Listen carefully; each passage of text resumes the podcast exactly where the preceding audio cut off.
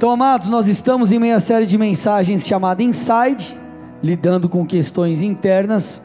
Como vocês bem sabem, a intenção de toda essa série é trabalhar o nosso coração, a nossa alma, coisas que precisam ser ajustadas dentro de nós.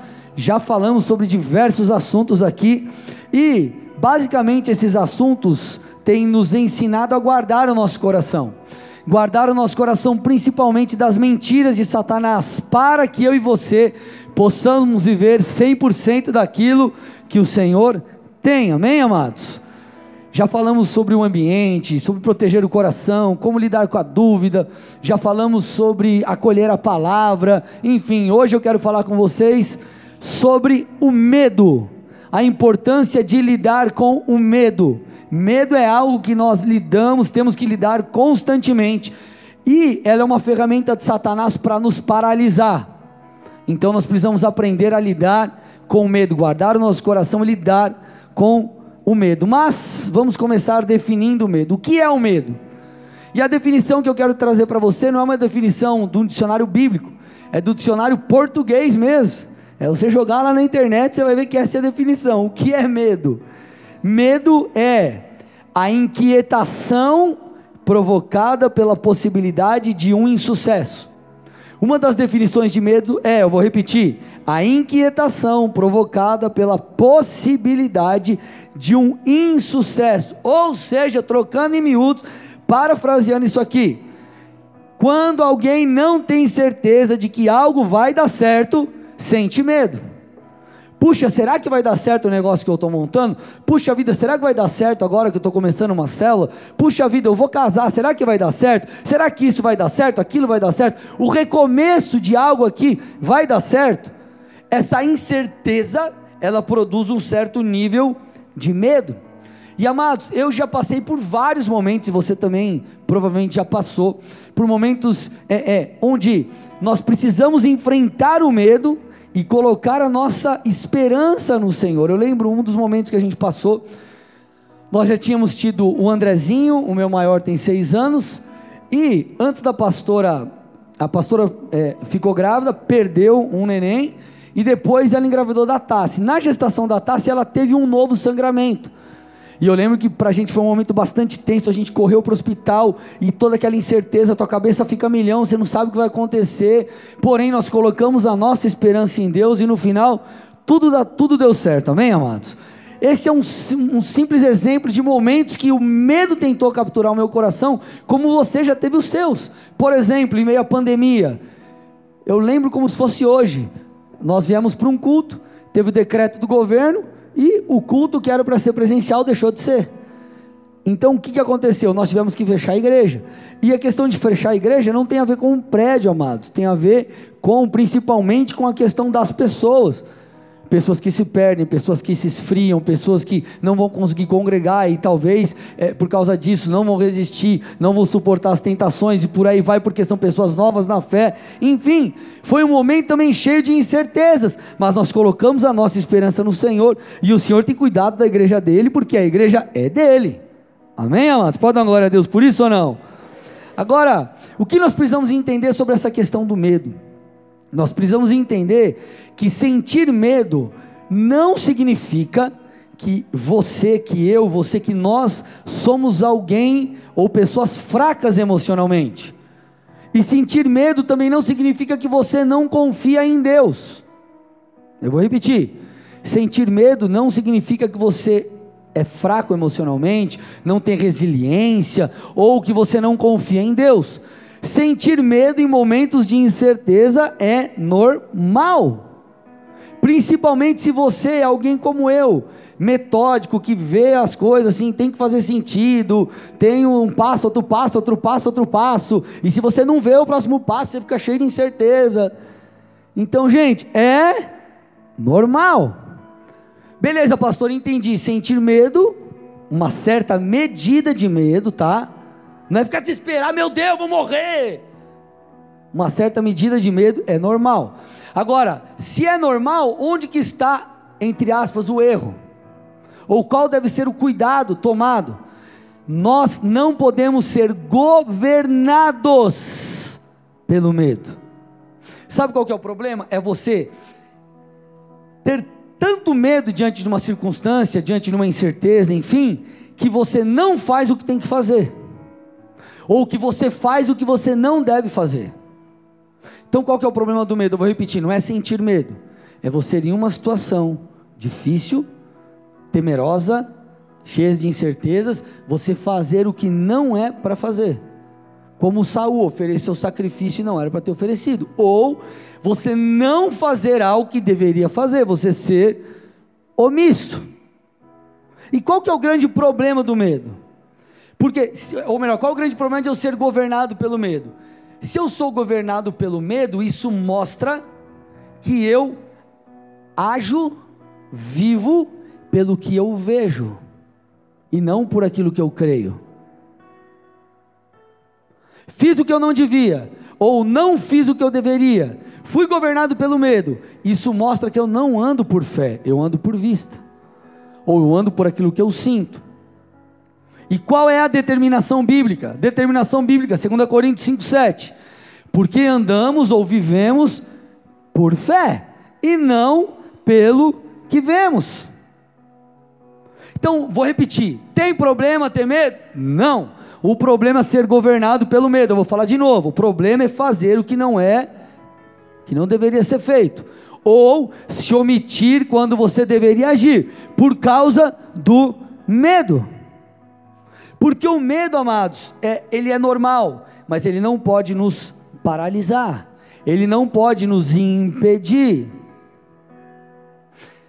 Na verdade, o medo, gente, em uma certa medida, ele até muitas vezes pode nos favorecer. Como assim, pastor? Vamos lá, vamos por exemplo bem prático. Talvez você está lá querendo empreender, montar um negócio. E aí você está todo temeroso, puxa cara, será que eu, eu starto esse projeto aí ou não? Vou para frente, não vou? Aí você está cheio de medo, aí chega alguém para você e fala, cara, por que, que você está com medo? E aí conversa vai, conversa vem, um começa a explicar para o outro, trocar aquela ideia. Aí você percebe que o camarada está com medo, não é porque ele está com aquele frio na barriga, que ele, cara, como vai ser? É porque ele está inseguro por sua falta de preparação. Opa! Então esse medo, ele me revelou o que? Uma falta de algo que eu tenho. Vocês estão aqui, gente? Revelou uma, eu vou usar esse termo, tá? Entre aspas, uma deficiência ali, uma falta de algo, uma falta de habilidade, uma falta de, enfim, de algo que, ele, que era extremamente necessário. Amém? Agora, se Deus fala para você, vai meu filho, sai que é tua, Tafarel, pula que você vai pegar essa bola, você tem que fazer o quê? Você tem que ir. Eu passei, quando eu, por exemplo, saí do banco, deu uma bica na minha carreira, eu pulei do prédio, irmão. Minha esposa estava grávida do primeiro filho. Aí imagina, eu peguei, é, recebi a notícia que eu ia assumir uma igreja, meu pastor falou, André, você tem que sair do banco, tal, tal, tal. Eu falei, beleza. Aí eu lembro, liguei meu pai, pai, seguinte, ó, tô saindo do banco, né? Eu não, eu, eu não, eu não dependia da autorização do meu pai para isso. Eu estava casado, enfim, era diferente. Mas eu fui comunicar meu pai, pai, ó, isso, isso, isso, tomei essa decisão. Você tem certeza que você está fazendo? Tenho. Fechou. Dei minha bica na minha, na minha, na minha carreira e fui. Irmão, me joguei do prédio, me apoiando na palavra que Jesus falando que ia me segurar. Mas por quê? Porque Deus falou.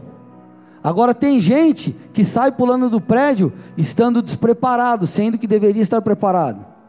Então talvez o medo, essa insegurança, vai te ajudar a perceber um gap aí no processo, amém, gente? Vocês estão aqui ou não?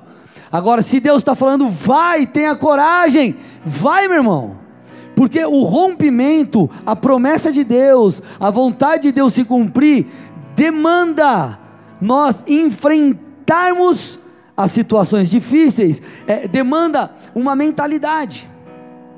Quando eu saí do banco, eu, eu tinha uma coisa na minha cabeça, e qual era? não existe possibilidade de dar errado. Vai dar certo.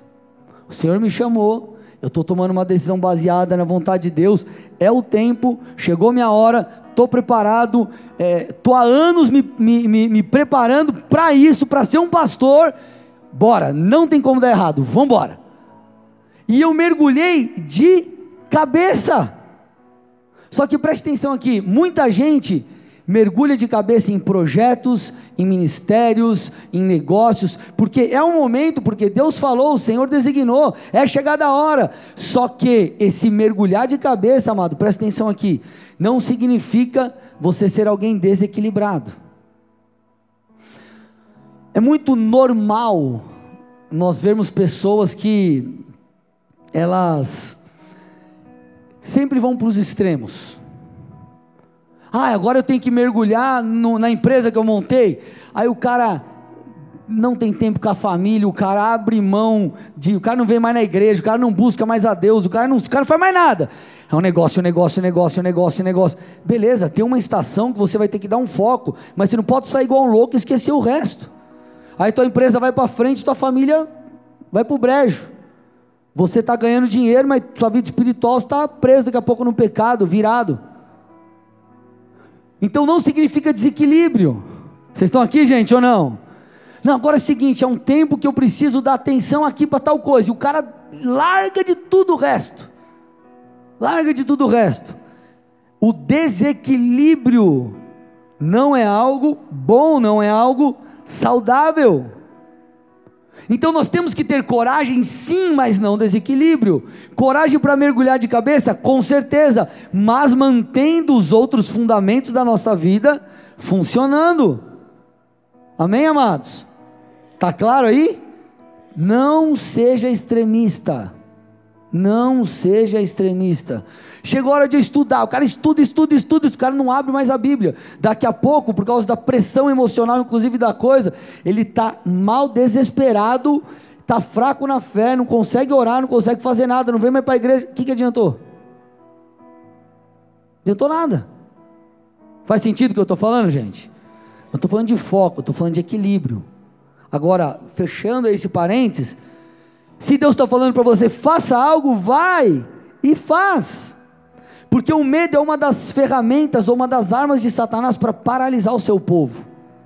Eu vou te mostrar aqui, tá? Vamos lá.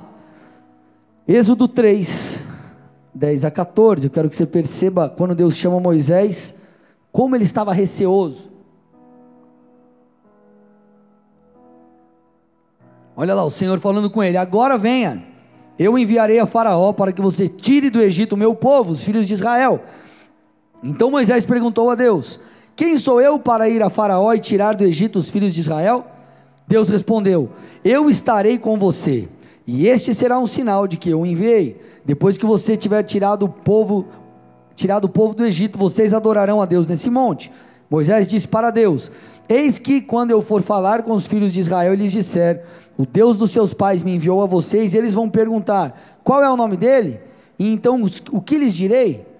Então você vê aqui o Senhor conversando com Moisés, chamando Moisés, você vê Moisés receoso, Moisés inseguro, Moisés não querendo ser esse cara que iria libertar o povo de Deus lá do Egito. E se você passar um pouco ali o capítulo 3, chegar no capítulo 4, você ainda verá falas de Moisés é, praticamente dizendo não para Deus. Olha lá, Êxodo 4:1, por exemplo. Olha o que Moisés falou para Deus: mas eis que eles não vão acreditar em mim, nem ouvirão o que eu vou dizer, pois dirão: O Senhor não apareceu para você, Moisés. Olha a insegurança de Moisés. Versículo 10. Então Moisés disse ao Senhor: Ah, Senhor, eu nunca fui elo eloquente, nem no passado, nem depois de que falasse ao teu servo, pois sou pesado de boca e pesado de língua. Versículo 13. Olha o que Moisés chega a dizer para Deus: ah, Senhor, envie alguém outro que quiseres enviar, menos a mim. Então você vê ali conversas é, é, ou, ou, falas de Deus e Moisés, Deus tentando chamar Moisés, ei Moisés, eu te escolhi, eu te chamei, Moisés falando, não Deus, eu, eu não quero, não, olha, mais isso, mais aquilo, dando desculpas, até que no versículo 13 acabamos de ler, ele falou, Senhor, por favor, envie alguém no meu lugar, Porém, amados, o que nós percebemos é que, no meio dessa conversa, o Senhor diz que levantaria Arão juntamente com Moisés. Então Moisés topa. Então o que a gente percebe? Depois que Moisés topa, tem toda aquela situação que vai até Faraó e as pragas, enfim, até que o povo é liberto. Onde eu quero chegar? Por que, que o povo foi liberto? Porque Moisés em algum momento disse sim, em algum momento ele aceitou, em algum momento ele foi convencido ali e ele resolveu enfrentar os seus medos. E porque ele enfrentou o medo dele, o povo foi liberto. Se você quer chegar a algum lugar, você tem que enfrentar o seu medo, os seus medos. E eu te pergunto nessa noite: quais são os seus medos? Medo de ficar sozinho, de ficar sozinha? Medo de montar um negócio e não dar certo? Medo de aceitar o chamado de Deus e por alguma coisa, sei lá, você passar alguma situação difícil? Medo de se frustrar, medo de não te ouvirem, medo de não ser usado por Deus. Nós precisamos entender nessa noite, amados, que o medo, ele está do outro lado, ou melhor, a intervenção de Deus, o propósito de Deus, o cumprimento da promessa está do outro lado do medo. Vou te dar uma notícia aqui. Deus, provavelmente, bem provavelmente, Ele não vai te livrar dessa situação, mas Ele estará com você em meio ao dia difícil, em meio a essa situação que você precisará transpor, que você precisará vencer. Você já parou para pensar que de repente aquilo que o Senhor colocou no seu coração para acontecer depende dessa tua postura, desse teu comportamento, desse teu sim. Então, se você de fato quer ir além, quer chegar no lugar que Deus tem para você, passe por cima do medo, ultrapasse o medo, enfrente-o, encare-o.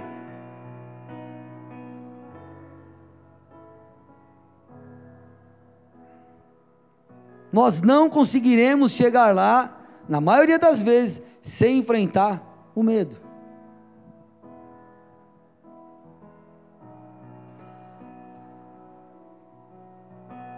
A gente precisa parar em momentos assim, avaliar, porque.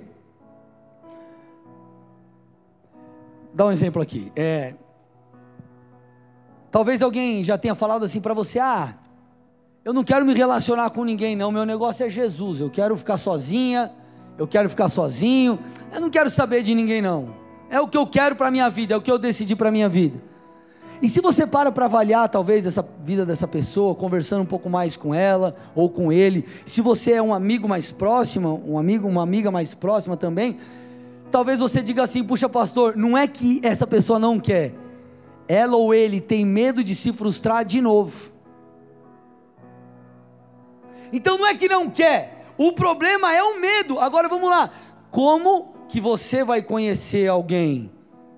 Bênção para a tua vida, se você sequer se abre para um relacionamento. Não estou falando que você tem que chegar e falar assim, e aí, quem quer namorar comigo aí? Não é isso. Mas nem conversar com ninguém conversa. Aí veio o irmão conversar de perto.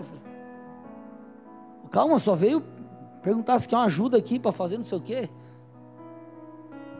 Eu estou dando um exemplo, mas só para você entender que muitas vezes o problema é o medo. É o medo. Cara, vai lá, o ministério, entra no ministério, ou prega na cela, ou qualquer outra coisa parecida. Ah, não, não, não, não.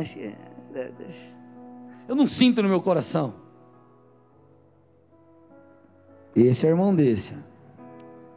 Não é que não quer, tem medo. Moisés teve medo. Só que ele encarou o medo e por causa disso o povo foi liberto. Se Moisés não encarasse Faraó, a coisa ia ficar complicada. Então, se Deus te deu uma direção e você está com medo, eu tenho uma palavra profética para a sua vida. Você crê nisso ou não? A palavra profética é a seguinte: vai lá e faça, mesmo com medo. Amém? Vai lá e faça, mesmo com medo. Mesmo com medo. Eu lembro, eu era presbítero em Curitiba muito tempo atrás. Uma vez eu fui pregar num culto da tarde. E eu fui pregar quando eu percebi, meu pastor estava na sala do lado, assim, ó.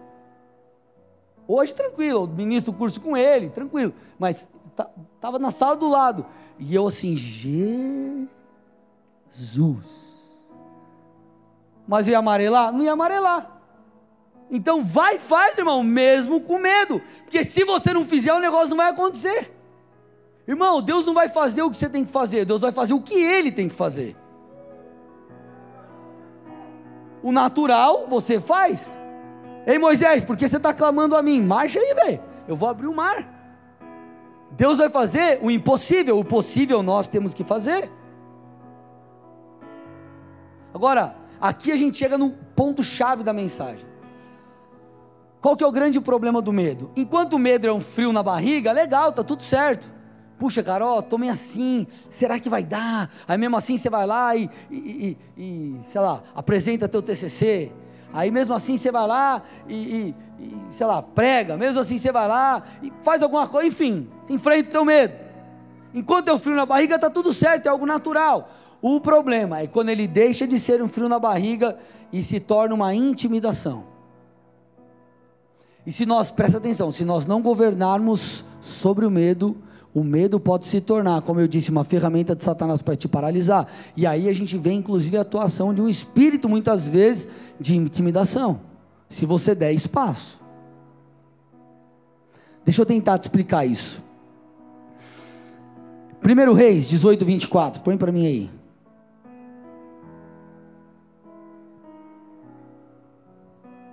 Olha lá.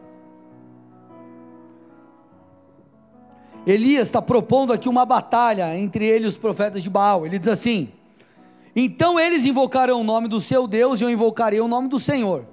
E há de ser que o Deus que responder com fogo, esse é que é Deus. Então o povo respondeu: Beleza, é uma boa proposta. Então Elias chegou e falou assim: Ó, seguinte, estão adorando aí outros deuses, mas eu sei que o Senhor é o único Deus. Então vamos fazer o seguinte: vamos fazer um fight aqui vai ter aqui, o, o, os profetas de Baal vão invocar o seu Deus, e o Deus que se manifestar com fogo aqui, sobre o altar, é o Deus verdadeiro. Eles ficaram lá e não deu certo. Moisés, é, Moisés não, Elias clama, Moisés, né? Elias clama e Deus se manifesta. Você vê isso lá em 1 Reis 36 a 39. Vou passar aqui para gente não é, é, é para não passar muito tempo, não perder muito tempo. Então Deus, ele se revela. Olha que coisa louca. Moisés, oh Jesus, Moisés, estou com Moisés na cabeça. Elias enfrentou os profetas de Baal, Deus se manifestou e nessa guerra de altar o Senhor saiu vitorioso. Se você vê no texto que eu citei aqui de 1 Reis, é, 18, 36 a 39, o povo então percebeu e falou: O Senhor é Deus. Nós não vamos mais nos prostrar a Baal, nós vamos adorar o Senhor, Ele é o único Deus. Olha que legal, gente. Deus se revelou, Elias, em autoridade, ele se moveu e foi algo incrível. Só que a Bíblia conta que depois disso, olha o que aconteceu, amados. 1 Reis 19, 1 a 4. Põe para mim aí. Acabe contou a Jezabel tudo o que Elias havia feito e como havia matado todos os profetas. A espada, olha lá. Acabe contou para Jezabel: Ó, Elias foi lá, teve toda essa parada aí, matou todo mundo lá, enfim. Aí o texto diz: Então Jezabel mandou um mensageiro a Elias para dizer-lhe: Olha o que o mensageiro falou para Elias: Que os deuses me castiguem, mensagem de Jezabel, que os deuses me castiguem se amanhã, a estas horas, eu não tiver feito com a sua vida o mesmo que você fez com a vida de cada um deles. Aí olha o que aconteceu depois disso, amados. Elias ficou com medo, levantou-se e, para salvar a vida, se foi e chegou a Berseba, que pertence a Judá. E ali ele deixou o seu servo, ele mesmo, porém, foi para o deserto, caminhando um dia inteiro. Olha agora. Por fim, sentou-se debaixo de um zimbro, sentiu vontade de morrer e orou: Senhor, tira a minha vida porque eu não sou melhor do que os meus pais. Amados, Elias tinha acabado, como eu falei no culto da tarde, ter dado um fatality ali. Foi tipo, cara, Deus se revelou, foi um negócio animal. E aí Jezabel chega e mandou um mensageiro e falou assim: ó, fala para Elias o seguinte: que amanhã, até amanhã, essa hora, o bicho vai pegar pro lado dele, e ai de mim se eu não fizer com ele igual ele fez com os outros aí. Elias ficou com medo, mas não era um frio na barriga, tipo assim, meu Deus, agora daqui, no outro dia vão ter um fight, aí uma luta, alguma coisa. Não! Ele ficou com tanto medo, na verdade, esse medo deixou de ser um frio na barriga, se tornou uma intimidação. A autoridade foi roubada de Elias, até que ele chegou, a Bíblia diz, é, sentou-se debaixo de um zimbro e pediu, irmão, a morte. O cara tinha acabado de derrotar a galera. Deus se revelou poderoso. Como que agora ele faz isso? Por quê? Porque houve ali um confronto com um espírito de intimidação. O que, eu estou tentando te dizer? Ter medo, irmão, é normal. É normal um frisinho na barriga, é normal aquela coisa, puxa, como vai ser? Aquela incerteza. E aí, é normal isso. Agora, se nós não tomarmos cuidado, o medo pode se tornar uma ferramenta de paralisação do nosso chamado, paralisação dos, nossos, dos sonhos de Deus para nós, paralisação daquilo que o Senhor confiou em nossas mãos. Tira o nosso foco e isso faz o que? Acaba existindo ali uma intervenção, inclusive, ou uma, uma intervenção, não, uma, uma operação demoníaca. Um cara que é exemplo para nós, que venceu o medo e venceu inclusive essa, podemos até dizer aqui, um confronto com um espírito, foi Davi. Quando Davi enfrenta Golias, amados, nós precisamos entender aqui o, o cenário. Davi, ele não era um soldado. Davi era o piazinho lá da família, de Jessé, seu pai. E ele, em um determinado momento, foi a pedido do pai, ver como os irmãos estavam e foi levar comida para os irmãos. E aí, quando Davi chega lá, ele vê Golias zombando do povo de Deus, zombando. Cara, Golias ficou 40 dias e 40 noites chamando um, pelo, um soldado de Israel para lutar com ele. Tipo assim, não tem um macho aí para me enfrentar, tipo isso, entendeu? Tem um camarada para vir aqui lutar comigo. Se eu derrotar um soldado aí israelita, vocês serão vocês serão os nossos servos. Agora, se me derrotarem, ser servo de vocês. 40 dias e 40 noites, 80 vezes. E nenhum soldado do povo de Deus ali, talvez treinado, teve coragem de enfrentar Golias. Aí você vê Davi. Você vê Davi. Davi chegando lá, e Davi encarando Golias. Encarando Golias. Só que o mais interessante, amados, não era que Davi era apenas um pastorzinho de ovelhas, não era um soldado treinado, era o piazinho ali que resolveu enfrentar o gigante. O que eu quero que você entenda é a consciência que Davi tinha de quem Deus era, e a, e a, e a coragem que esse jovem tinha. Então, pega esse cenário: 40 dias e 40 noites, o povo de Deus sendo humilhado, vamos dizer assim, e ninguém se levantou para enfrentar Golias. E aí você vê aqui, ó, 1 Samuel 17, 42 a 44. Quando Davi decide enfrentar Golias, se posiciona ali no campo de batalha, olha o que Golias fala para Davi. O filisteu olhou e vendo Davi o desprezou, porque era apenas um moço ruivo e de boa aparência. O filisteu disse a Davi: Será que eu sou um cachorro para que você venha contra mim com pedaços de pau? E pelos seus deuses, o filisteu amaldiçoou Davi. E disse mais a Davi: Vem aqui, que eu darei a sua carne às aves dos céus e os animais do campo. Irmão, olha isso. Ninguém queria enfrentar Golias. E aí, um piazinho resolve enfrentar. Aí Golias chega ao piazinho e fala: Piazinho, você está me tirando? Parafrasear aqui. Você vem com um pedaço de pau, você quer lutar comigo, você está pensando que eu sou o quê? Um cachorro? Seguinte, ó, eu vou pegar você, cara, eu vou te arrebentar, eu vou dar sua carne para as aves do céu, os animais do campo comerem. Imagina isso, irmão. E o destino da nação nas costas de Davi. Mas olha o que Davi disse. Ah, irmão, olha esse piazinho aqui. Dá muito orgulho esse piá aqui. 1 Samuel 17, 45, 46. Davi, porém, disse ao filisteu: Você vem contra mim com espada, com lance e com escudo. Eu, porém, vou contra você em nome do Senhor dos Exércitos, o Deus dos Exércitos de Israel, a quem você afrontou. Hoje mesmo o Senhor entregará você nas minhas mãos. Eu o matarei, cortarei a sua cabeça, e hoje mesmo darei os cadáveres do arraial dos filisteus às aves dos céus e às feras da terra, e toda a terra saberá que há Deus em Israel. Amado, Davi era um piazinho, Golias tinha quase 3 metros de altura. A Bíblia diz que a couraça dele pesava quase uns 60 quilos. Quem tem 60 quilos aqui ou perto disso? Irmão, imagina você abraçado no colo assim de Golias. É, é isso aí. E olha que interessante.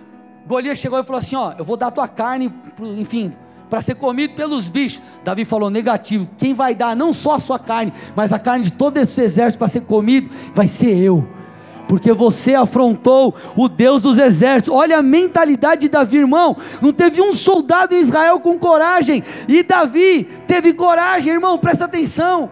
Sabe por que Davi teve coragem para enfrentar Golias? Porque lá atrás ele já tinha tido experiências assim. Ele enfrentou um leão, ele enfrentou um urso e Deus foi com ele, amado. Talvez você está passando um momento difícil, uma situação adversa. Olha para trás, experiências que você teve que o Senhor foi contigo. Se ele foi lá atrás, você está no centro da vontade de Deus, por que ele não vai intervir agora? Ele continua sendo Deus, amém, amados? Dê uma salva de palmas a Jesus.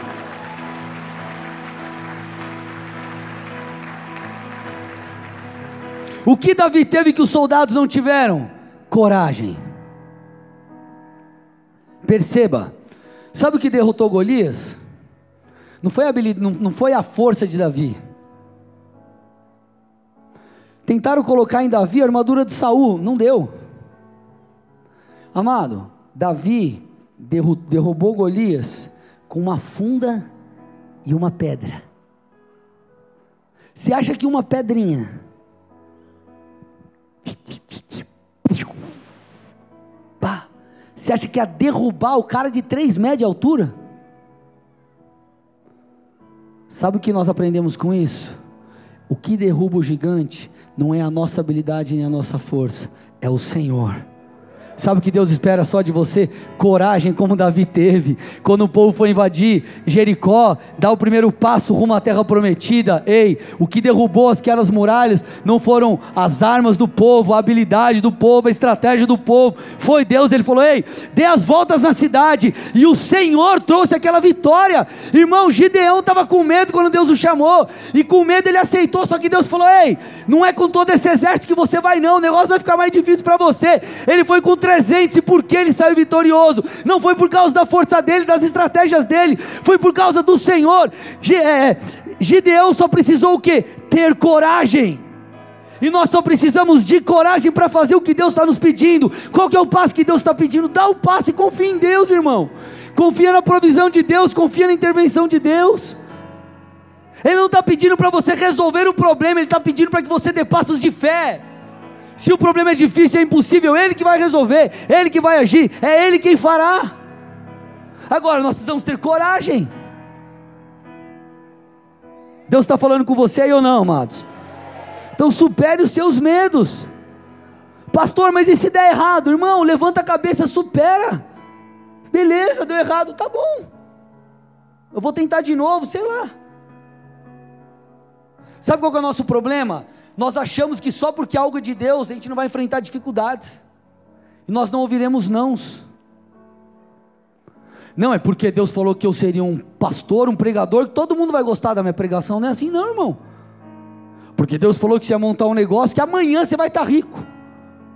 Você nem montou a loja, tem 500 pessoas na porta da casa. Cadê o produto? Irmão, não é porque é de Deus que não vai ter dificuldades. Jesus disse: No mundo vocês terão aflições. Jesus não foi aceito por todos, irmão. Você acha que eu e você seremos? Vocês estão aqui ou não?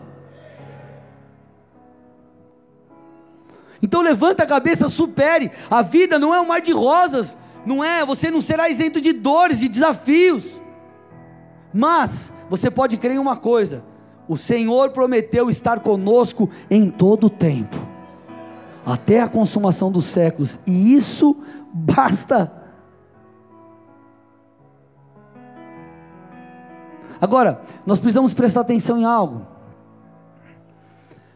que muitas vezes A vontade de Deus, ela está não só além do medo, ela está além da frustração anterior. Vou repetir. Muitas vezes, o cumprimento da promessa de Deus está não apenas além do medo, mas além da frustração anterior. Deixa eu te explicar isso aqui um pouco melhor. Uma coisa é a teimosia.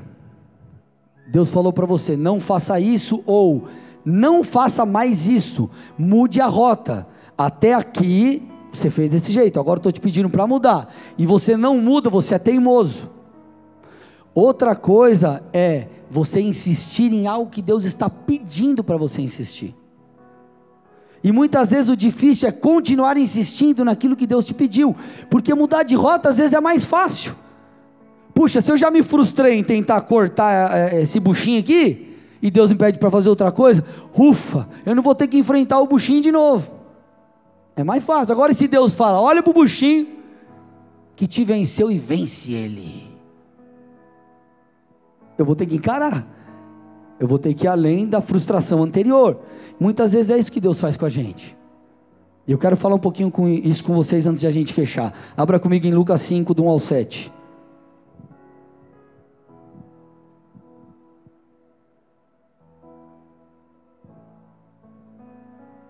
Aconteceu, olha lá, presta atenção, que Jesus estava junto ao lago de Genezaré e a multidão o apertava para ouvir a palavra de Deus. Então ele viu um dos barcos junto à praia do lago. Os pescadores tinham desembarcado e estavam lavando as redes. Entrando num dos barcos, que era de Simão, Jesus pediu-lhe que o afastasse um pouco da praia. E assentando-se do barco, ensinava as multidões. Quando acabou de falar, Jesus disse a Simão: Leve o barco para um lugar mais fundo do lago e então lance as redes de vocês para pescar. Em resposta, Simão disse: Mestre, havendo trabalhado toda a noite, nada apanhamos, mas sobre esta palavra lançarei as redes. Fazendo isso, apanharam grande quantidade de peixes, e as redes deles começaram a se romper. Então fizeram sinais aos companheiros do outro barco para que fossem ajudá-los. E foram e encheram ambos os barcos a ponto de quase afundarem. Nós vemos aqui quando Jesus ele entra no barco. Um detalhe importante que a Bíblia diz é que os pescadores, eles haviam desembarcado e já estavam lavando as redes. Eles tentaram a noite inteira pescar, mas eles não conseguiram nada. Não pescaram nada. E por que, que eles pescam à noite? À noite, os peixes estão na parte mais na superfície e eles estão pescando com redes. Então não, não, tem como ir lá embaixo com a rede e pegar os peixes lá embaixo. Então pescava nesse período. E aí quando Jesus chega e fala, vai para o fundo, aí Jesus fala assim, ei, lança a rede de novo. E ele, aí Simão fala assim: Jesus, espera aí. Nós tentamos no momento mais propício pescar e não deu nada. E você está me pedindo agora para tentar pescar agora. Se no momento mais favorável não deu certo, agora que está tudo contrário, você acha que vai dar certo? Só que ele diz assim: Senhor, sob a tua palavra, ou por causa da sua palavra eu vou lançar. Então ele lança, e quando ele lança, a Bíblia fala sobre uma pesca extraordinária. Outro barco precisou ir ali para ajudar eles a, a carregarem tantos peixes, porque as redes começaram a romper. Amados, às vezes você está numa situação assim. Você já lançou a rede e você se frustrou. Você acha, puxa vida, agora eu vou abandonar o barco, eu não quero mais saber. Eu não vou mais saber de pescar, estou lavando as redes. E Jesus chega para você e fala assim: Ei, não é hora de lavar as redes. Volte Volte para o lugar que eu te enviei, volte para o lugar que eu te mandei, volte para a condição que eu te coloquei e lance as redes. Mas Deus, agora é improvável, será que vai dar certo? Olha os meus medos, as minhas frustra frustrações. Vai, vai, vai. Sobre a palavra de Deus, lance as redes, porque se Ele ordena, Ele sustenta, Ele age, Ele intervém, Ele faz o impossível. Qual é o seu papel? Não é se preocupar se vai ter peixe ou não vai ter peixe, o seu papel é lançar a rede. Deixa que Ele cuide do resto, Ele cuida de todas as coisas. Eu estou frustrado, ei, lança a rede de novo, vai de novo, tenta de novo. Agora, se Ele falar para você, guarda a rede, beleza. Não seja mais pescador, vai fazer outra coisa, beleza, mudou a rota, aí tranquilo. Mas talvez Deus esteja falando para você o contrário, justamente o que Ele falou para Simão: Simão, lança a rede. Você consegue, você percebe a dinâmica do reino? Deus não pede para você se preocupar se vai ter peixe. Ele só pede para você lançar rede. Ah, mas como que vai ser? E não sei o que, o ministério, a célula que eu estou começando. Claro, irmão, você tem que, é, é, você tem, tem que saber liderar, tem que crescer nessas coisas, legal. Mas faz o que Deus te pediu para fazer, ponto. Ponto. Começou a bola de neve. Irmãos, a bola de neve Colombo vai fazer 10 anos esse ano. Nós faremos 10 anos esse ano. O que, que a gente sempre fez? Pastor Felipe, depois eu. Cara, a gente só está fazendo o que a gente está entendendo que Deus está pedindo para a gente fazer só isso. A igreja é dele. Deus, nós temos que entrar na terra prometida. O que, que eu faço? Como que eu vou invadir Jericó? Meu Deus, cidade fortificada. Ei, shh. Só dá volta na cidade, vai. Durante seis dias, uma volta por dia. No sétimo, sete voltas. E tá, eu vou derrubar a muralha. Filho, fica tranquilo. Só faz a sua parte. Só faz a sua parte. Quando, para não me alongar aqui ler o texto com vocês, depois você pode dar uma olhada na tua casa. Josué 1, do 1 ao 11. Moisés morre, Josué assume o posto de liderança do povo. E Deus começa a dar algumas instruções para Josué. Deus começa a falar para Josué: Josué, é, se prepara para você atravessar o Jordão. Josué foi aquele que fez com que o povo ingressasse na terra prometida. Mas o interessante é que no versículo, nos versículos do 1 ao 11, você vê o Senhor falando por várias vezes: seja forte e corajoso.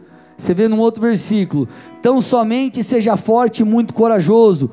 Num outro versículo: Seja forte e corajoso. De novo, num outro versículo, na continuação: Não tenha medo, nem fique assustado. O Senhor, o que ele pediu para. Uma das coisas que ele pediu aqui para Josué: Josué, cara, seja forte, seja corajoso. E às vezes, amado, a gente fica tão preocupado, a gente fica tão preso nos comos, como, como, como, como, como, como, como. E esse como nos envolve, a gente fica com medo. E eu não estou falando que você não tem que se preocupar com estratégias. Eu não estou fazendo um apelo à, à ignorância em gestão do negócio, à ignorância num liderar pessoas. Não é nada disso, irmão. O que eu estou querendo te dizer é que Deus, Ele é Deus. E muitas vezes Ele vai exigir de você nada mais, nada menos do que fé. Em alguns momentos a tua habilidade não vai resolver, o teu esquema de venda não vai talvez funcionar. Em alguns momentos Deus só vai pedir para você fé. Ele vai falar: Filho, confia em mim, eu sou Deus, eu sei o que eu estou fazendo. Então, se nós queremos guardar o nosso coração das frustrações, não sermos impedidos de viver aquilo que Deus tem, nós precisamos, amado, superar o medo. Às vezes nós, nos, nós escolhemos não ficar com a palavra de Deus, e nós, fiquemos, nós ficamos com as outras coisas que ficam ecoando no nosso interior, que ficam nos nossos ouvidos.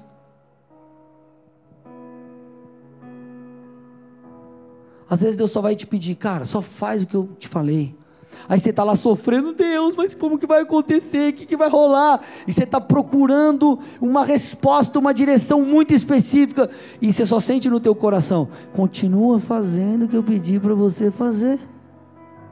Ponto. Simples assim. Deus, como que eu vou resolver esse problema? Shhh. Só faz o que eu te mandei fazer.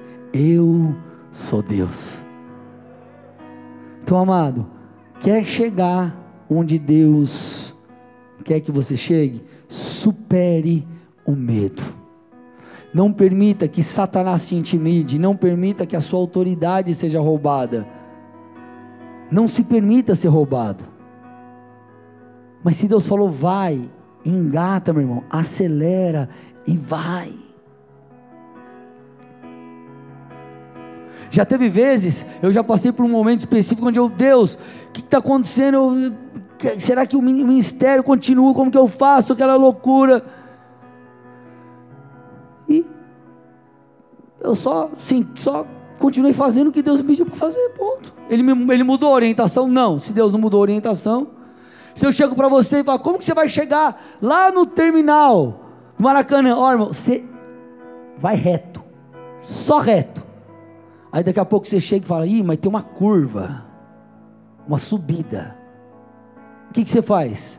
Qual a orientação? Segue reto. Se fez assim, continua assim, você segue o fluxo. Mas agora cheguei num sinaleiro. Qual foi a orientação? Segue reto, irmão. E é com Deus é assim, Deus faz isso.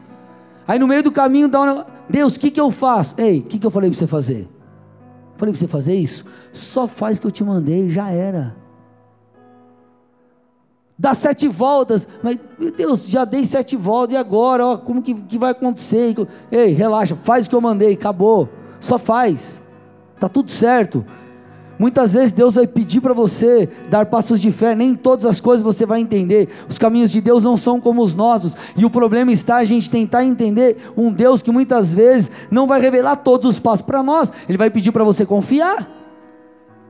Agora, quando você confia e age e, e, e se posiciona, mantém-se firme, amados, puf, o mar se abre. Rompa com medo. Ah, mas eu tive que mudar de área, irmão. Você teve que mudar de área. Vai embora, acelera o turbo e faz, tem que ser feito. Ah, mas agora não sei o que. Vai, irmão, faz. Ah, mas tive que não sei o que. Tá bom, vai, cara. Vira a página, vamos embora. Mas aconteceu, dá para voltar atrás? Não dá, então vamos, segue, velho. Deus mandou jogar de novo, mas meu coração, governa teu coração. Faz mesmo com medo, faz mesmo doendo. Deus não mandou, faz. Acabou. O problema de muita gente é ser governado pelo medo, dominado pelo medo. E eu vou te falar uma coisa: muitas vezes, quantas vezes Deus já não, inter, Deus já não, não agiu na minha vida, enquanto eu ministrava a palavra. Eu não estou falando que você tem que fazer as coisas de qualquer jeito, não estou falando que você tem que servir em pecado, não estou falando nada disso. Mas momentos que de repente eu falei sobre como lidar com a dor, e eu estava passando por aquilo, que era algo que eu estava vivendo, presenciando. Enquanto eu ministrava a palavra, por exemplo, o Senhor vinha, me tocava e me curava. A palavra primeiro me corta, irmão. Não seja governado pelo teu coração. Teu coração não deve ser senhor sobre a sua vida. Você deve governar sobre o seu coração de acordo com a palavra de Deus. Tem muita gente fazendo coisas em nome do sentimento. Sentir de separar, sentir divorciar, sentir disso, sentir daquilo. Só que em nenhum momento Jesus disse que o coração, ele é, o, é que governa as nossas vidas. A nossa vida tem que ser governada pela palavra de Deus. Sabe, vou fechar com isso. Sabe qual é o problema? Às vezes você conversa, por exemplo, com uma pessoa Aí a pessoa fala: Não, isso aqui para mim é errado. Agora, isso aqui eu não entendo. A palavra diz que é errado, mas para mim não, não, entendo muito como é errado. Aí por que, que, por que, que você vai perceber que às vezes tem uma disparidade? Porque a pessoa é mais influenciada por aquilo que está lá fora do que a palavra de Deus. Por exemplo, ah, eu acho que usar droga é errado mesmo. Agora, eu ir para a cama com a minha namorada tá de boa, tá tudo certo. Por quê? Porque lá fora, por mais que tenha gente que seja a favor das drogas, é algo condenável socialmente, sim ou não? Agora, ir para a cama com a namorada socialmente aceito. Aí você, na fala do camarada, você percebe, meu, você é mais influenciado pela novela que pela Bíblia. Você é mais influenciado pelos seus amigos do trabalho do que pela Bíblia. Então, sabe que a igreja precisa? De um abibliamento, irmão. Um abibliamento, é conhecer a palavra é deixar a palavra entrar no teu coração, produzir mudança, ser guiado não por aquilo que sente, não, mas eu senti disso, não importa o que você sente, o que importa é o que a Bíblia diz. O choro dura uma noite, mas a alegria vem pela manhã. Está doendo, Deus está te pedindo, continua a luta. Confia que o Senhor vai intervir na sua vida, que Ele vai trazer paz, que Ele vai trazer sustento, que Ele vai trazer renovo.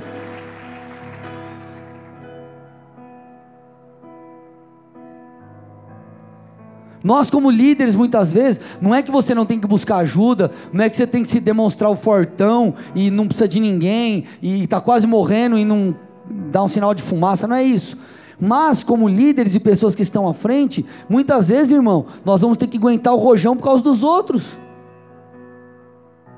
Aí teu filho está lá chorando, quebrou o braço. Aí você vai, oh, meu Deus do céu, ai, um piti. Aí teu filho está lá, ele que quebrou o braço, você que tem que ajudar. Aí você está mais desesperado que ele. Não vai ajudar o piar. E espiritualmente é a mesma coisa. Tem horas, irmão, que tá alguém está alguém tá passando o que você está passando, a pessoa vem chorar para você. Aí você quase chora junto. Mas você. É, irmão, veja bem. Que o Senhor brincadeiras à parte, aí você ministra. Aí daqui a pouco acaba o aconselhamento, você vai dizer, ai Jesus, eu estou igual. Me ajuda. E se você clama, ele vai agir. Se você se posiciona, você vai ter o auxílio. Agora, se te mostras fraco no dia da angústia, tua força será pequena. Seja forte, irmão. Não estou falando para você não ser humano, não para você que você não pode chorar, que você não pode pedir ajuda. O que eu estou falando para você é o seguinte: ei, não seja governado pelo teu coração. Porque se você dá um comando para o teu coração e fica com a palavra e deixa a palavra entrar e você vai para a presença, agora presta atenção. O segredo não é você aguentar o tranco e falar, joga na minha que eu seguro o BO. É você ir para a presença. Fala, Senhor, tá difícil. Mas eu creio na sua palavra como Jesus fez. Jesus no Getsemane chegou e falou: Pai, ó Pai, tá difícil para mim. Se tiver uma outra forma, sem eu precisar ir para a cruz, faz desse outro jeito. Se possível, afasta de mim esse cálice, eu sei, vai ser pesado, Pai. Então, se possível, afasta, mas se não tiver outro jeito, que seja feita a tua vontade. Qual que é o segredo aí para a presença, irmão? Deus, tá difícil para mim. Mas eu preciso da tua ajuda. Eu preciso do teu socorro. Eu preciso vencer o medo. Eu preciso perseverar. Eu preciso ser forte. E amado, você vai receber uma intervenção sobrenatural. Não é você depender de você, não é você falar, cara, eu, eu sou o cara. Não, ele é o cara. E quando nós nos prostramos, quando nós nos humilhamos, quando nós nos submetemos, nós temos acesso a esse respaldo. Lembra que eu falei no momento da oferta? O Senhor é o meu pastor. De nada, de nada, de nada eu terei falta. Feche seus olhos, curte sua cabeça em nome de Jesus.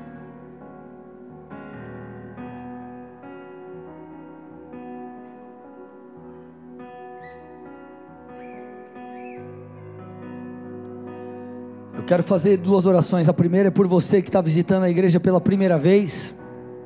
Ou quem sabe você está com a gente aí conectado na internet. Você só reconhece que precisa de Jesus. Você diz assim, pastor, eu preciso de Deus, eu preciso lidar com essas questões dentro de mim. Eu sei que eu tenho pecados na minha vida, eu preciso de perdão, eu preciso de salvação, preciso de mudança. Eu quero Jesus na minha vida, pastor. Eu preciso. Se esse é seu desejo, eu vou te pedir para fazer algo muito simples. Só que eu peço que você faça de coração, com fé. Que eu tenho certeza que isso vai mudar a sua vida porque mudou a minha.